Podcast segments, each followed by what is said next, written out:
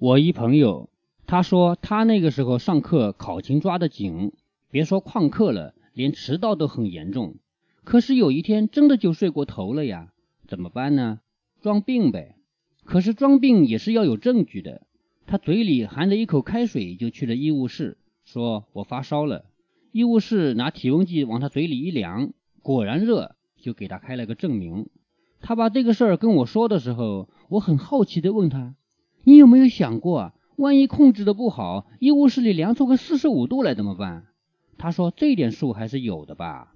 这就叫猫哥不得不佩服啊，因为猫哥自己坦言，我是不会对温度有这么敏感的。当然，你要是跟火锅一样烫，我一定知道这叫烫。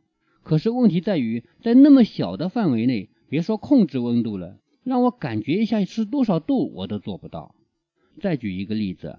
大概是十五年前，电脑刚开始普及的时候，有一款游戏迅速风靡大江南北。不是什么大型网游，既没有精美的画面，也没有动听的音乐，就是个简单透顶的连连看。你别小看这个游戏，会玩的人和不会玩的人差距那不是一般的大。在猫哥眼里，压根儿就没有两个卡通小图案是一样的嘛。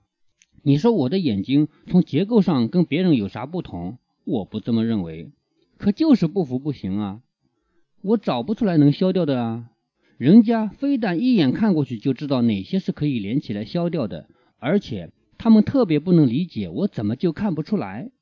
所以，我只能承认人的感觉是有区别的。就好像同样的辣椒，有的人连靠近闻闻都不行，有的人却能大口大口的嚼。而温度和颜色这些，是不是也跟此类似呢？